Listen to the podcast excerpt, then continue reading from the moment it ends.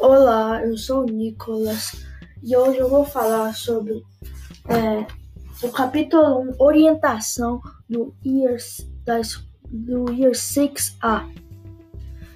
E, ele fala sobre orientação. O que ele fala além de orientação? Ele mostra, tipo, que você, que você pode usar para se localizar.